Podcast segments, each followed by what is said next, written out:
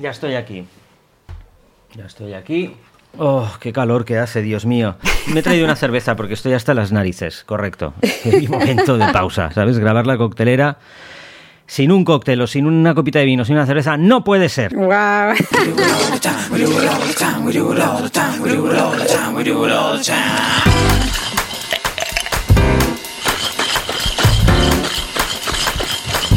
La coctelera. Música son de rocks. Uepa, ¿qué estás tomando? Me estoy tomando una cervecita porque necesito relajarme. Y de verdad, esto, este momento, el momento de grabar la coctelera podcast, tiene que ser un remanso, como ha sido siempre, de paz y un momento para la risa. Porque tenemos ya demasiadas presiones y tensiones. Trabajos, gracias eh, afortunadamente a que tenemos cosas.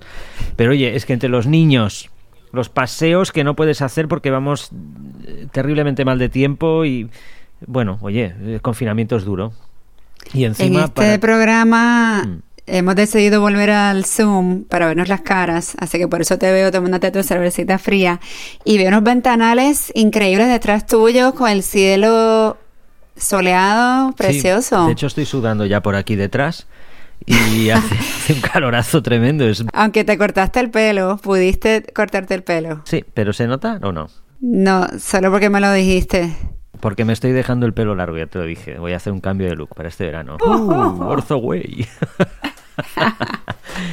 y nada, Nuria, bien, ¿ves? Ya me empiezo a animar. Uf, es terapéutico hacer esto. Estoy contento porque también estamos en marcha ya con nuestra nueva web, creo que se puede decir, ¿verdad?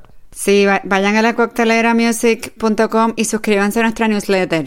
Y ya pronto tendrán la web entera. Exactamente. Esta web la estamos haciendo con una gente de Barcelona súper chula.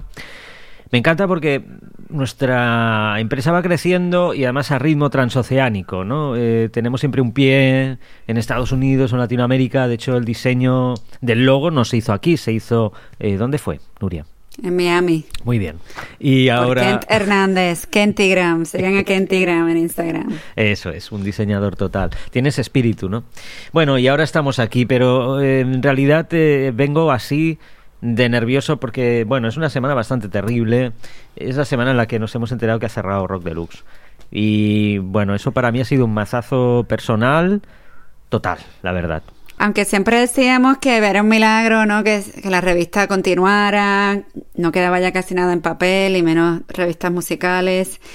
Y Rock Deluxe seguía ahí al pie del cañón, pero parece que la pandemia pudo con ellos. Pues eso parece. Por lo que hemos leído, bueno, habían conseguido vender la cabecera a una gran empresa, no se ha podido llegar a eso porque no han tenido la oportunidad. De todo, todo, todo, toda esta crisis, pues lo, lo para todo, lo pone todo en stand-by y eso también y no podían aguantar. Pero de- no, no entendí bien. Iban a vender la revista a un grupo, pero eso se paró por la pandemia. Lo dijo Santi Carrillo en una entrevista para, eh, creo que fue el periódico de Cataluña.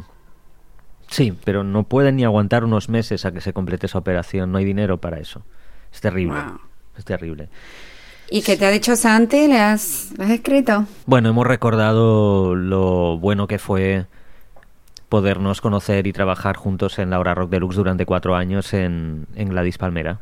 Obviamente fue para, para mí fue un honor porque eh, Rock Deluxe ha sido la revista que, que yo leía cuando era un chavalín.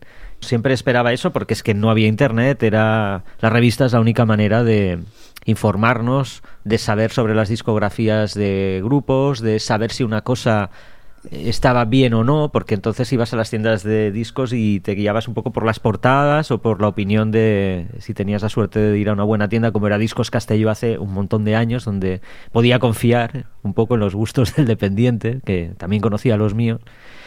Bueno, pero es que más allá, Rock Deluxe es, ha sido una referencia del periodismo musical en este país, porque son eh, el ejemplo vivo de lo que es tener una independencia editorial y una línea editorial en la música, ¿no? No todo valía, no estaba para complacer a nadie ese medio, ni a sellos, ni a artistas, ni a managers, ni a nadie, lo cual me parece que vamos a echar muchísimo de menos, teniendo en cuenta cómo es el mundo hoy en día en Internet. Lo vamos a echar mucho de menos. Me sorprendió los periodistas que sigo en Twitter. Todos decían eso, ¿no? Fue como mi primera escuela. Antes de ser colaborador, era fan. También vi que gente en Chile y en Latinoamérica compartieron sus pensamientos. Ya no se distribuía Rock Deluxe allá. O sea que la gente pedía amigos que les enviaran. Y bueno, hay gente que conserva sus copias aún con. Aunque le llegaban con seis meses de desfase, aún así las esperaban y las leían. O sea que es una pérdida para el periodismo en español. Realmente no, no sé qué queda ya. Bueno, por lo menos en Estados Unidos, que he colaborado últimamente, Ahora publicaciones online como Pitchfork o The Fader se abren más a contenido latino sobre todo y están haciendo algunas traducciones al español. Pero lo que yo veo como tendencia es que los periodistas se están yendo, como no hay medios, se van a las plataformas, se van a Netflix, se van a Spotify, Amazon y se convierten en curadores musicales. No veo que escriban mucho, pero ahora eh, como que el criterio editorial se traslada a esos lares, ¿no? Como a, las plataformas. Peligroso. Sí. Pero la gravedad de lo que decimos es que lo que estamos suprimiendo, lo que está desapareciendo son espacios de opinión, de prescripción, espacios para una cosa que, que es muy sencilla de decir, el periodismo musical, punto. Exacto. Y en los periódicos que todavía quedan las secciones de cultura y música, tienen poquísima plantilla, apenas pueden abarcar nada, tienen que abarcar lo masivo y se está, se está perdiendo eso, esas voces, esos filtros. Y si me dijeras que hay blogs como hace 20 años, que también cualquier persona abría un blog y ahí también había muchísima discusión, pero ahora los blogs tampoco hay, lo que queda es Instagram, que es como lo mínimo, todo es visual y una que otra línea, o los stories, que también desaparece. Entonces, ¿dónde queda esa documentación, esas crónicas de lo que está pasando en el mundo? Exactamente. Bueno, nosotros seguiremos aportando. Vamos a ver si en podcast podemos seguir. Eso pues vamos a ver, vamos a ver, habrá que estar atentos al podcasting. Yo creo que sí hay una esperanza en eso, total.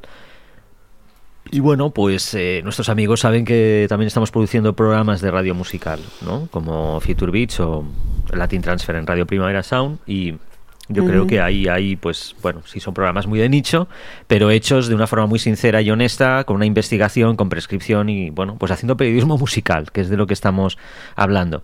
Em, mm. Fiaros incluso de cosas como iros a las webs de Road Trade, por ejemplo, os lo recomiendo absolutamente, tanto en Estados Unidos como en Inglaterra. Seguid sus consejos de los discos que os están recomendando, leeros lo que escriben de cada disco, porque está muy bien todas las reseñas que hacen de sus álbumes. Por supuesto, también podéis confiar en otros medios. Bueno, Bandcamp, que es otra tienda online, tienen editorial y sí conozco periodistas que escriben para ellos y eso sí está muy bien. Sí tienen como una revista digital y la verdad que Bandcamp en este confinamiento han sido increíbles. Hicieron el segundo viernes Bandcamp Friday destinando todo lo recaudado directamente 100% a los artistas y veo que los artistas se han sentido súper agradecidos con ventanas como esa que ha dado Bandcamp. Pues mira, eh, hablando sobre eso, sobre la, complacencia o no, vamos a escuchar a Orquesta Cocan en Tú sabes, uno de mis sellos favoritos. Eh, que es Dapton. son de Nueva York, ¿no? ¿O son de ley? De Brooklyn. Okay. si, si, todavía está en Nueva York, Brooklyn, no es un planeta, ya no lo sé. La cuestión es que Dapton es una nave nodriza con muchas otras cosas alrededor y cómo nos gustó que les echaran el ojo a, la, a Cocan, ya hemos hablado de eso muchas veces tú y yo, pero es que el nuevo single es imperial, tiene todo, lo mejor del ayer y lo mejor del tomorrow. Chango en mi alado, oyu de bole, inquilaye, chango bajoso, inquilaye, chango bajoso. えっ?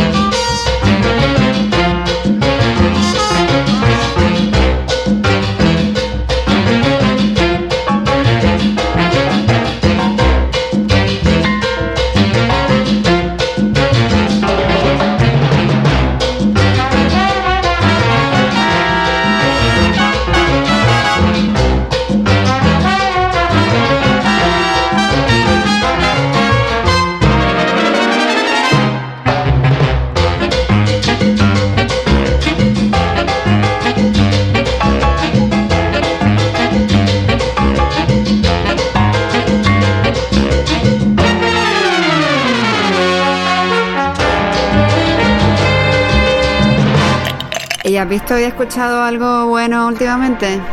Autocuidado cultural. Aparte de, de Acocan, dices. bueno, todo lo que podéis escuchar en Future Beats, por ejemplo. ¿Qué es esto de la, la- la Emperatriz, ese grupo francés? No he escuchado el programa aún, pero vi que nuestro amigo Andrés, Winnie, Brownie, eh, ah, al cual escucharemos, sí. dijo que, que también estaba a tope con el, con el grupo y me gustó la imagen de ellos con las bandanas. Me imagino que de COVID. Bueno, para empezar, eh, la líder es ella, ya está, o sea, es una mujer, lo cual ya es fantástico. Dos son, tienen, te dan como súper buen rollo, o sea, te harías colega de todos, ¿no? Dices, hostia, mira, el, el, el friki el otro, no sé, te dan, dan buen rollo, ¿no? Esto es una tontería lo que estoy diciendo. Ellos son funk, disco, ah, música bailable, son muy buenos en directo, son muy divertidos. Es como una fundación Tony Manero en París y sofisticada. Ah, pues suena bien para alegrarnos el confinamiento un poquito. Sí, y además se pueden ver vídeos fantásticos en internet de ellos. Eh, os recomiendo precisamente un canal eh, que no sé si lo tengo aquí a mano, que se llama On Stage o algo así, es francés. Y es que dan permiso a ese canal para subirse en los conciertos para grabar un tema desde el escenario. En- y entonces cuando ya está todo el concierto ahí, entonces sube la cámara, está muy bien grabado el audio y todo. Ah, qué Entonces, buena idea. Sí, hay un tema con la Impegatriz y ahí te darás cuenta de la energía y el buen rollo que transmiten. También hay un- una especie de making of de la última gira. Bueno, es un grupo muy, muy chulo, la verdad. Me sale la palabra así de Barcelona, ¿no? Muy chulo. Pero es verdad, es muy, muy guay, sí. Pues no sé si viste el live que hizo desde su casa Buscabulla para Radio Nova, que están haciendo también lo- los lives confinados, pero claro, en el caso de Raquel y Luis Fred de Buscabulla lo hicieron en el patio de su casa en Puerto Rico, ahí con las palmeras, con el buen tiempo. Eh, ¿Lo viste? No, pero siendo Radio Nova seguro que es maravilloso. Exacto, sé que te va a gustar. Pues ayer hablé con Raquel, ya que el disco de Buscabulla sale ya el 8 de mayo, y hablamos un poco mm, sobre el nuevo disco.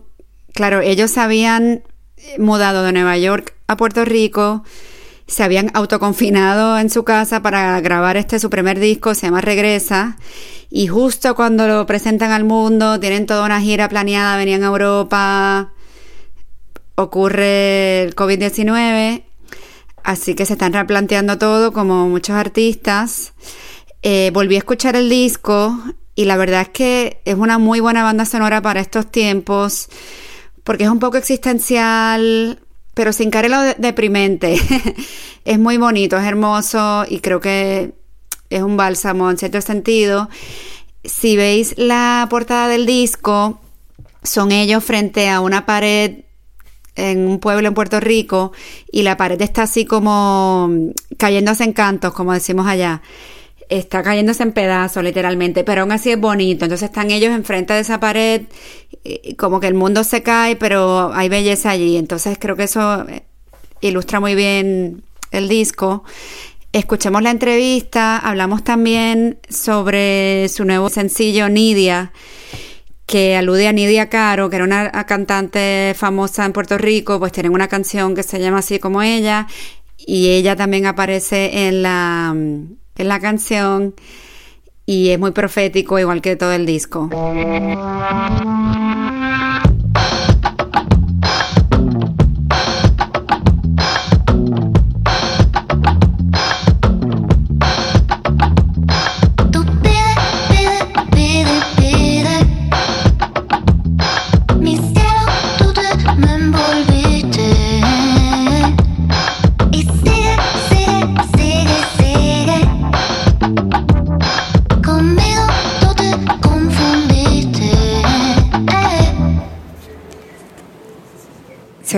Pajaritos. Está lindo, en verdad. Estoy tratando de que no se oigan, pero no sé dónde meterme. No, está bien, está bien. ¿Y cómo están? ¿Cómo ha sido esta experiencia de hacer promo confinados? Bueno, la promo no ha sido tan mala. O sea, obviamente hablar con la gente es hasta como medio hasta Ha estado nítido porque hablas de la gente de- del disco, otra cosa que no sea la pandemia. Sí, porque eso es lo cómico, ¿no? Después de estar autoconfinados en casa, en el estudio casero, haciendo este disco por dos o tres años, ahora cuando están listos para mostrarlo al mundo, no pueden salir. No, es, es más, más confinamiento, exacto, me dio mucha risa. Eh, eh, pues, sí, a la misma vez pues quizás está bien porque ya uno está acostumbrado ya a tener este tipo de vida. Lo, Pues estaba releyendo la biografía para ser transparente. Yo ayudé a Luis Frey y a Raquel a escribir la biografía que salió ahora para este disco y es bien profético. O sea, toda la temática del, del disco es como que, wow, de verdad que es un disco de este tiempo. Escribimos, a fin de cuentas, en Regresa, Buscabulla llama a la autorreflexión, a un despertar interior y a perseverar en medio de un futuro incierto. wow. Yo creo que tuve una conversación con alguien también donde estaba diciéndole, bueno, a lo mejor la pandemia solamente vino a como que a, a recalcar algo que ya llevábamos un poco como que sufriendo colectivamente quizás. Tú sabes que eso es lo que siguen diciendo, como que a lo mejor, tú sabes, no es como que todo estaba de lo más bien y de la nada vino una pandemia, como que desde hace tiempo había unas cosas que no estaban bien y, y, y pues a lo mejor ya nosotros las estábamos sintiendo y pues no nos movía la emoción de escribir el disco y pero boom. I mean, definitivamente que el disco tiene como hasta que tiembla tiene como unas connotaciones medias apocalípticas, así que como que pues ahí está. Pero es que ha sido apocalíptico desde que vino María, o sea, María fue un como que una una tormenta sin precedentes, o a lo mejor ya los, los, los caribeños aquí ya estábamos un poco sintiendo quizás ese ese ese Armagedón o algo, yo no sé. Porque el disco, eh, que toca temas bien serios y hasta deprimentes, pero realmente es, es muy hermoso. No, creo que Luisfre me decía cuando hablamos hace meses que es encontrar un confort quizás en esos sonidos que aunque sean tristes, como que es un poco de sanación.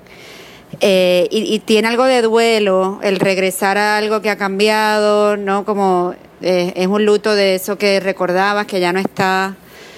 Y eso quizás estamos sintiendo ahora, por eso se siente tan del momento. No puedo estar más de acuerdo contigo. Definitivamente es como un momento como, yo le siempre le digo agridulce, tú sabes, bittersweet. Como que ahí hay unos aspectos hermosos del confinamiento, como que volver a lo esencial, a la familia. Eh, tú sabes, hay unas cosas hermosas, pero también, o sea, es, triste también porque el mundo no existe como para que el mundo no existe para eso, ¿sabes? Ya, ya lo ves, como que los papás tienen que seguir trabajando, las personas tienen que seguir produciendo, o sea, ya de por sí no, no, tú sabes, la, cómo funciona la vida y la pandemia, pues no, no van de acuerdo y por eso es que estamos sufriendo tanto y no nos ponemos, ¿sabes? No, no hay una forma de poder estar bien.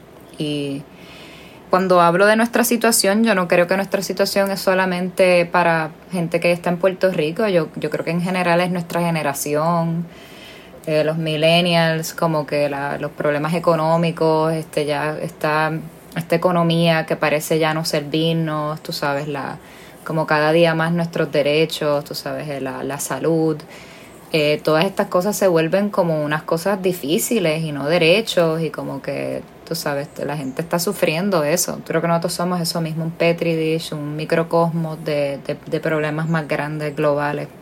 Y hay una canción que se llama El Aprieto, que no sé si quizás es una frase nuestra. No, el aprieto es cuando estás en problemas o, bueno, es de esa incertidumbre económica y de hecho dice, hay que seguir, hay que seguir, hay que huir, hay que huir, Sí. ¿no? Sí, sí, sí.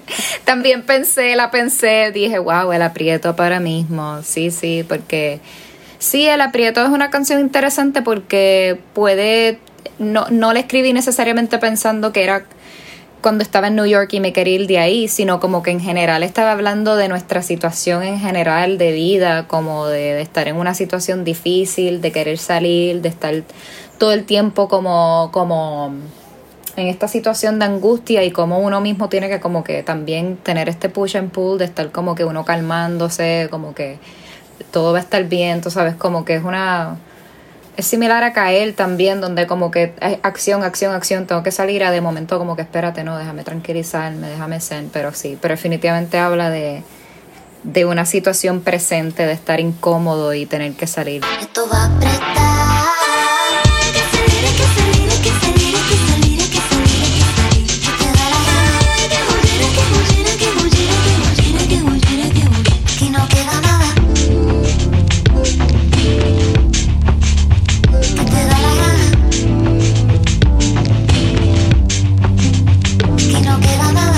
Esta canción y en otras eh, tiene influencia del funk somalí, ¿no? De bandas como Dur Dur.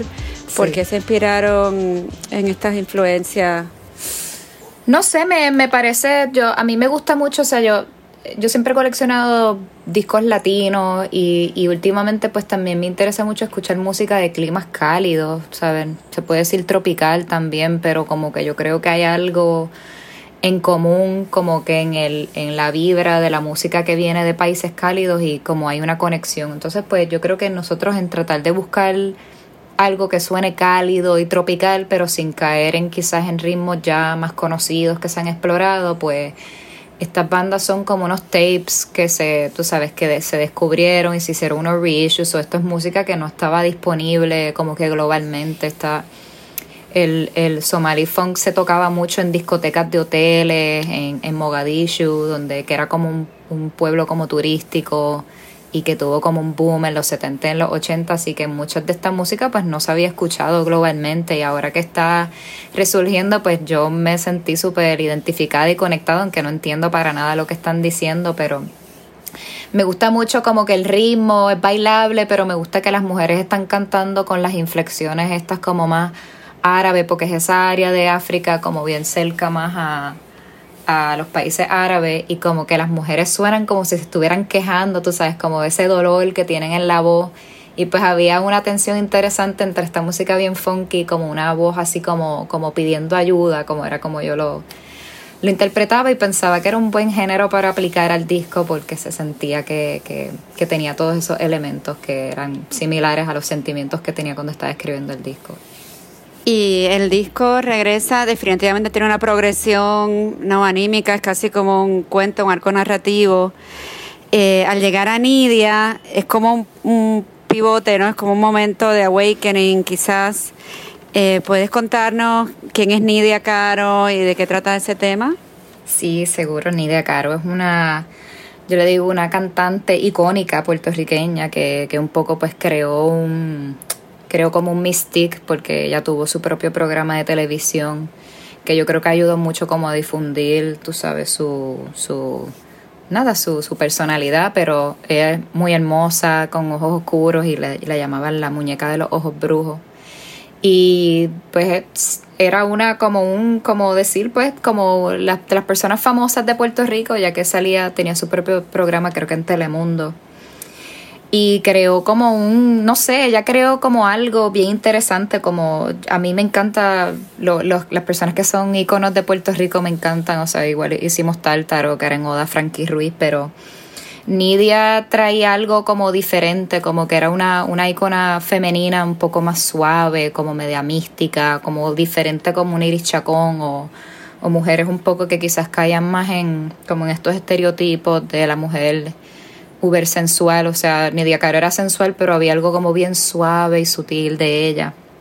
Y pues yo llevaba mucho tiempo, me gustaba mucho porque habían específicamente unos discos que hizo en los 70 de música disco en español que me encantaba, ya que no hay mucha música disco en español y pues yo me, me medio obsesioné con ella y un día en una fiesta pues este conocí a su hija y su hija no las presentó y, y terminamos visitándola varias veces mientras estábamos haciendo el disco y pues me el, ¿sabe? el proceso del disco fue un proceso un poco doloroso y como, como difícil porque nos acabábamos de mudar de New York luego de haber, de haber vivido ahí 10 años y mudarnos a Puerto Rico y yo estaba un poco con mil inseguridades de que me estaba poniendo vieja, era madre, como que, que ¿sabes? Si en realidad era, tenía que estar haciendo música y, y cuando hablé con ella, pues ella como que me, no sé, me cambió mi perspectiva, ella siendo madre también y, y, y haciendo música, o sea, ella me dijo como que la música es lo único que importa, o sea, todo lo demás no debe importar, ni, ni, ni, ni la belleza, ni la estética, ni,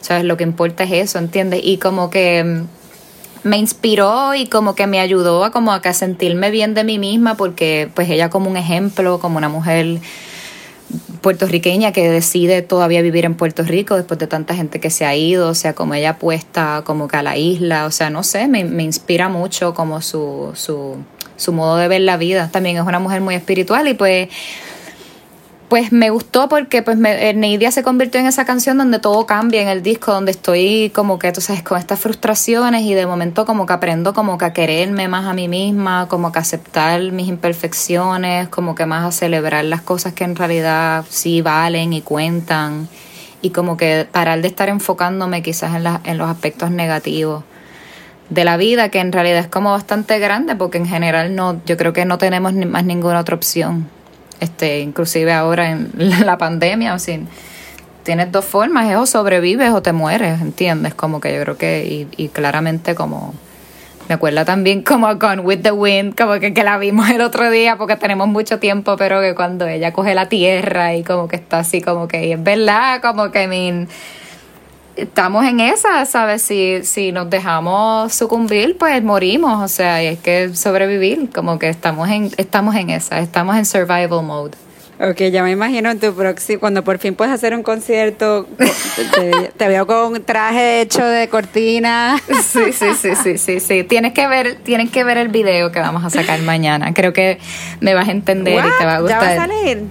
Sí, lo, lo hicimos en casa, lo hicimos Luis Freyó, dirigido, escrito, filmado. Todo lo hicimos, sí, lo hicimos en iPhones y ya lo estamos terminando de editar y ya sale mañana y es como un video cuarentenoso, pero tiene un poco esa vibra de, de ese tipo de drama. Es un, es un psychological thriller.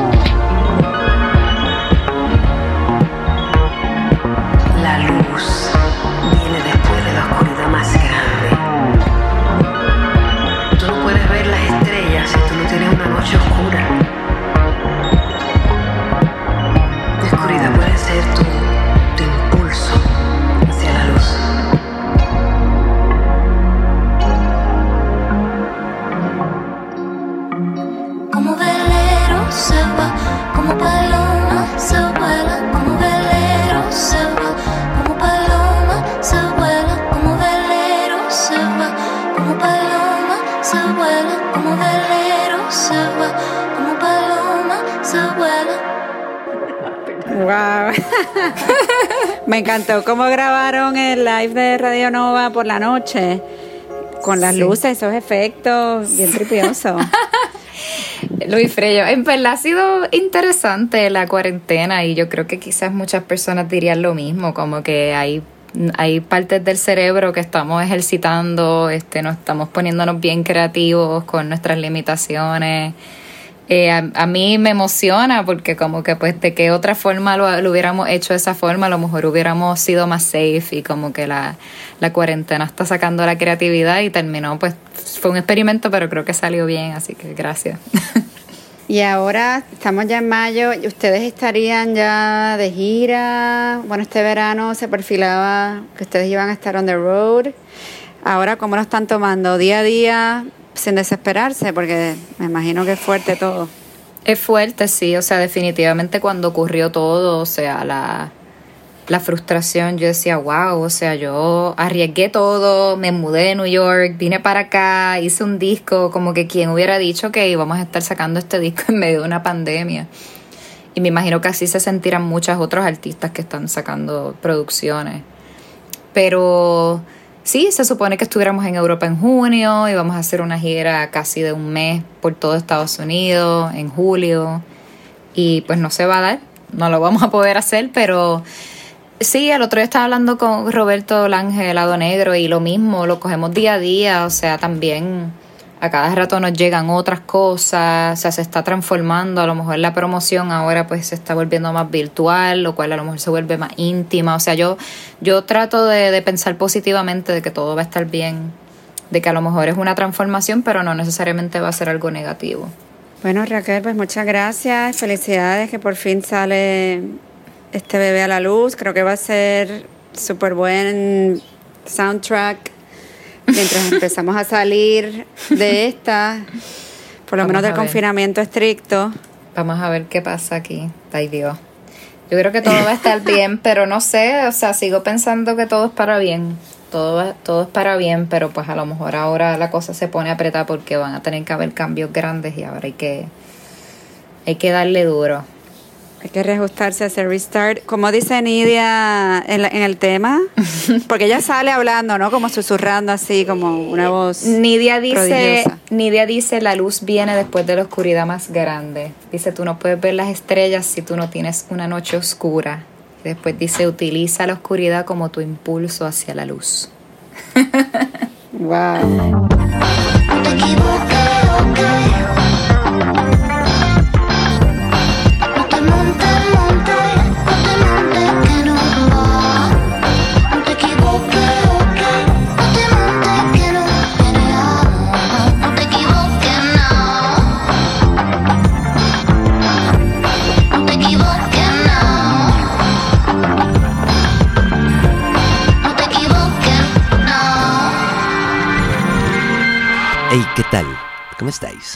Digo yo que escuchando la coctelera mucho mejor, ¿verdad?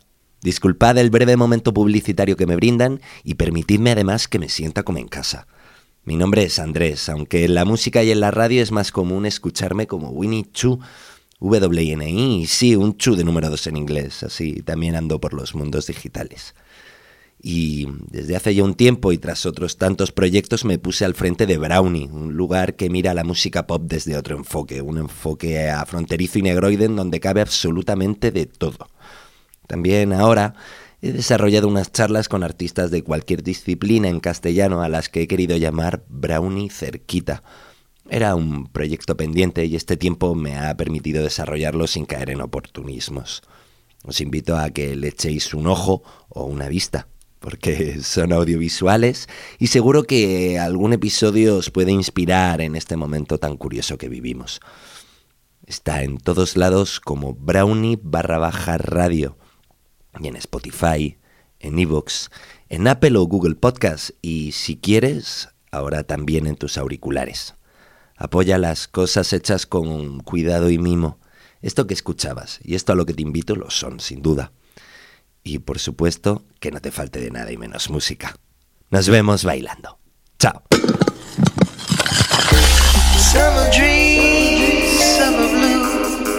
La coctelera.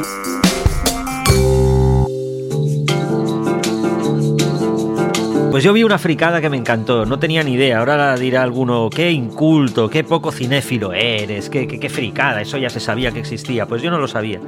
Y mi amigo, mi querido amigo Guillermo López, al que le saludo desde aquí, y ustedes no saben quién es, pero lo sabrán en un tiempo porque es un, un cineasta fabuloso con el que estamos trabajando en la Coctelera Music. ¡Oh! Tampoco lo conocía. Mira, hay un señor, voy a empezar por, por el nombre del director, déjame que te lo cuente, es que es tan brutal que tienes que saberlo. Mira, Claude Lelouch, ¿vale? Es un director francés, seguramente lo estoy pronunciando fatal, que entre otras cosas ganó la Palma de Oro en Cannes en el año 1966 con una película que se llamaba Un hombre y una mujer, ¿vale? La musiquita aquella de... ¿No te suena eso? Bueno, tus padres seguro que lo conocen. En el año 78 te cuento la leyenda y luego la verdad. Y esto lo podéis ver en YouTube, solo tenéis que buscarlo. Colgaremos algún link o algo, ¿vale? Para que lo encontréis. No tengo el nombre de cómo se llama. Sí, C'était un rendezvous, ¿vale? Algo así. Eh, C'était un, rendezvous. Es que mi francés es terrible.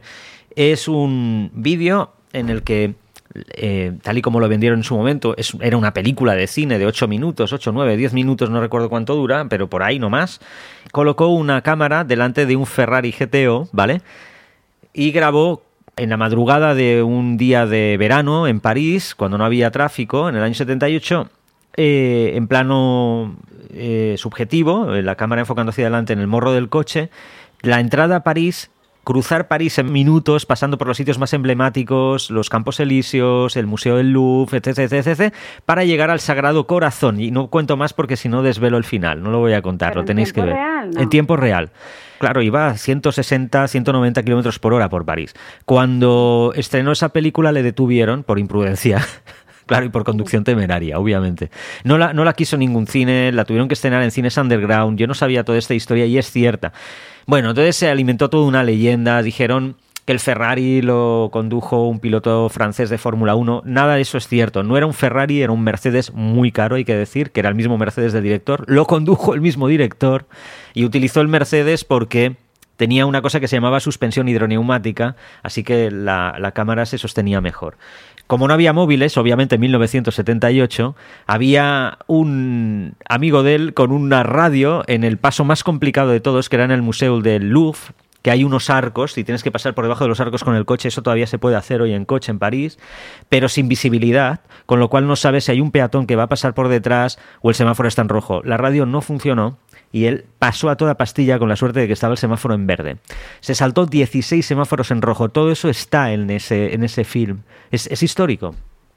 Es maravilloso, hay que verlo. Y el final es puro romanticismo. O sea, no os voy a contar el final, tenéis que verlo por qué corre y qué pasa al final de eso. Qué bueno, eso, de eso hablaba con Raquel en la entrevista de lo vintage, ¿no? Porque ellos en el disco se ampliaron funk somalí de los años 70 y 80.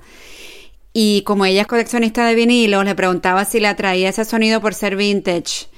Y ella me dijo algo así como, pero no suena vintage, o sea, como, como ella lo descubrió hace poco, para ella suena totalmente nuevo, es como un horizonte nuevo, fresco. Y es como me imagino lo que te pasó con esto, ¿no? Que has descubierto algo y, y se te abre todo un mundo de posibilidades y es como, wow, totalmente nuevo, aunque haya pasado hace 40 años. Y además tiene todas las cosas que, que le gustan a mucha gente, ¿no? O sea, la velocidad, la gasolina, París. París, ¿a quién no le gusta París? En fin. Y sobre todo algo que, que es lo que a mí me gusta, que es una ciudad que ya no puedes volver a ver. No por el coronavirus, es que ya no existe el París del 78, ¿sabes? Es distinto, ha cambiado mucho. Pero bueno. Eh, ¿qué, qué hacemos? ¿Qué escuchamos? ¿Nos vas a poner algo tú? O... Tengo algo para ti, pero cuéntame primero lo de Names You Can Trust, que Eric Banta nos envió unos temas. Exactamente, Names You Can Trust, otro de nuestros sellos fetiche, donde le ponen tantísimo corazón a todo cuanto publican, eh, todo grabado de forma muy artesanal, eh, con un altísimo nivel de exigencia y de calidad, y siempre tiene la peculiaridad de que Eric lo publica todo en 45, en vinilo. Para él es el formato fetiche y me imagino que la mayoría de gente que conoce Names You Can Trust es porque colecciona esos vinilos, evidentemente. Pero, claro, con lo que ha ocurrido, pues no se puede hacer las cosas como a uno le gustaría y nos ha deleitado, hay que decir que está muy bien eh, la iniciativa con tres volúmenes, tres compilaciones fantásticas con algunos inéditos rarezas del... eh, Del, del sello, sí. Exactamente. Que Eric lleva desde 2004, es increíble, con Names You Can Trust, to- totalmente independiente. Chequéense lo- los compilados, se llaman Future Shock, volumen 1, 2 y 3.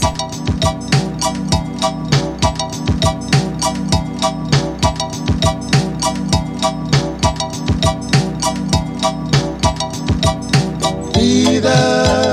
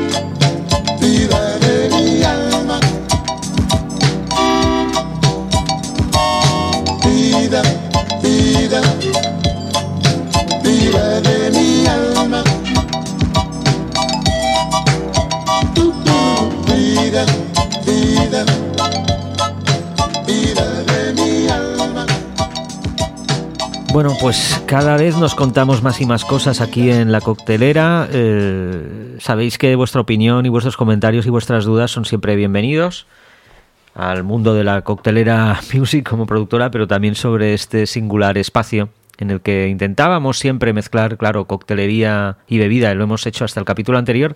Hoy, ¿qué pasa? Que no, bueno, es que la cerveza no cuenta, ¿no? ¿O, qué? Bueno, yo esta semana hemos tomado tanto alcohol aquí en la casa, en la, en la cuarentena, que hemos decidido hacer una semana de limpieza, tratar de no beber nada de alcohol desde el fin de semana, así que está funcionando. No me tientes, no me tientes. muy bien, muy bien. Bueno, pues entonces en esta coctelera lo dejamos a libre elección de los oyentes, a que se tomen lo que les apetezca. Zumo de desintoxicación, bajada de barriguita de cara al verano o cerveza barriguera como la mía. Bueno, Porque volveremos a salir y a las playas. a las calles, un poco más gordos y con, y con gatos en la cabeza, pero bueno. Oye, los que no hayan escuchado Latin Transfer de mayo ya salió. Hice algo diferente esta vez. Hablé con una bailarina coreógrafa puertorriqueña que reside en Berlín, que se llama Kiani del Valle. Fue una historia curiosa porque la conocí aquí en Barcelona en un evento al que fui de She Said So, que es un grupo de mujeres en la industria musical. Mm, Teníamos amigos en común, resultó luego, pero no nos conocíamos de nada, nos conocimos aquí. Ella estaba en Barcelona para trabajar en una producción, al final tuvo que salir corriendo de vuelta a Berlín, se canceló todo. Así que hicimos una llamada eh, para Latin Transfer en la que ella me recomendó música, yo a ella, me habló un poco de esta trayectoria. La verdad que para ser tan joven ha hecho muchísimas cosas, ha vivido en Londres, Los Ángeles, ahora está en Berlín, ha coreografiado eh, videos musicales, eh, varios. Eh, tiene su propia compañía de baile, KDB Dance Ensemble, y hace poco hizo una colaboración con Boiler Room, que lo pueden ver en el canal de Boiler Room, en el que por primera vez el live stream, además de mostrar el DJ, pues muestran a bailarines profesionales. Así que eso es Latinx Transfer, lo encuentran en Primavera, Radio Primavera Sound, en Spotify, SoundCloud, etcétera. Y Alex, tengo algo para ponerte para despedirnos, porque como hice esta entrevista con Kiani, no pude poner toda la música Latinx que quería poner en el programa. Eh, se trata de una chica que se llama Genevieve, Genevieve, no sé cómo lo pronunciarán. El tema se llama Baby Powder, es su segundo sencillo. Creo que ella es de Los Ángeles también, para continuar con el fetiche. Eh, pero luego me enteré que el, el tema hace un sampleo de una artista japonesa de los años 80 que se llama Anri. ¿Te suena? No, no, no. El tema se llama, el tema de Anri es del 82, el año en que nací. Se llama Last Summer Whisper y es el eh, como la base de este nuevo tema de, Genevieve, Genevieve, que se llama Baby Powder. Así que espero que te guste. Seguro, seguro, sí. Me suele gustar cuando me dedicas cosas.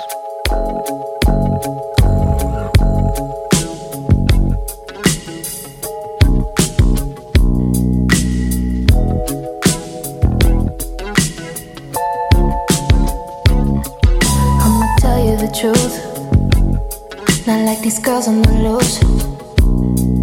I'll put up with you, babe. There's some things I won't take. Baby, don't feed me false. Yeah, that turns me off. If I ask, would you say? Wanna be the last girl up at your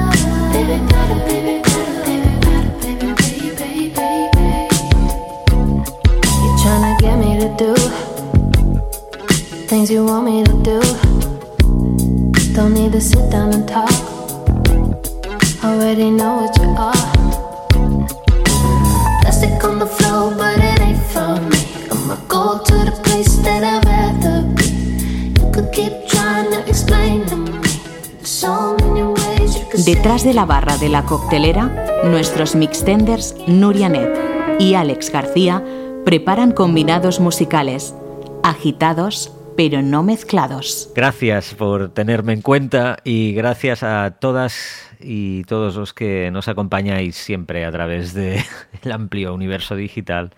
Estaría muy bien que nos enviarais... Ah, mira, una cosa que podéis hacer es escribir en Apple Music. Perdón, ¿por qué siempre decimos Apple Music? Es que lo de Apple Podcast suena raro, ¿no? En Apple Pero Podcast, las reseñas, por favor. Aunque no lo escuchéis en Apple Podcast, pero os metéis, nos buscáis y dejáis una reseña guay. Y luego pues seguís en Spotify, donde queráis.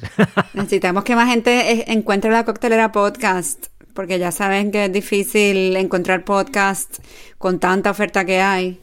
Y más en la cuarentena que más gente se ha puesto a hacer podcast. No me enviaste un artículo que me tengo que leer todavía, pero sí había visto que el hermano de Billie Eilish, Phineas, su productor, sacó ahora un podcast con su mujer, hablando de que compraron una casa. Qué bien, qué bien que tienen millones. Así que con los comentarios en Apple Podcast podemos nuestro podcast de la coctelera subir en los rankings y que más gente nos encuentre. Yo prometo que cuando ganemos dinero de verdad y me pueda comprar ese Ford Mustang antiguo que quiero, haré un podcast de eso, pero musical. Explicaré todo lo que tiene que ver el Mustang con la música, empezando por Jim Morrison y su Mustang perdido. Pe- Ese nos lo contaste en otro... Eso te lo he contado a ti en privado, que te mandé una serie de audio. Porque hacemos podcast privados. Yo le he enviado a Nuria eh, audios pues mira, contándole eh, cuentos y cosas. Antes cuando contaste esto de París te iba a decir, ah, como la otra historia de, de Jim Morrison. O sea que no lo, eh, no lo has dicho aquí, ok. El Blue Lady. No, eso otro día lo contamos si quieres. Tun, tun, tun. Exacto. Bueno, pues ahí estamos. Venga, un Bueno, abrazo. salud, Alex. Chin, chin. En la coctelera puedes entrar con camisa de palmeras, chaqueta de cuero, smoking, zapatillas, vestido de noche, guayabera o camiseta feminista. La coctelera.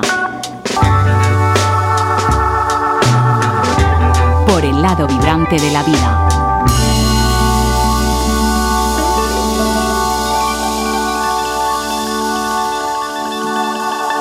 La coctelera. Una producción de la Coctelera Music.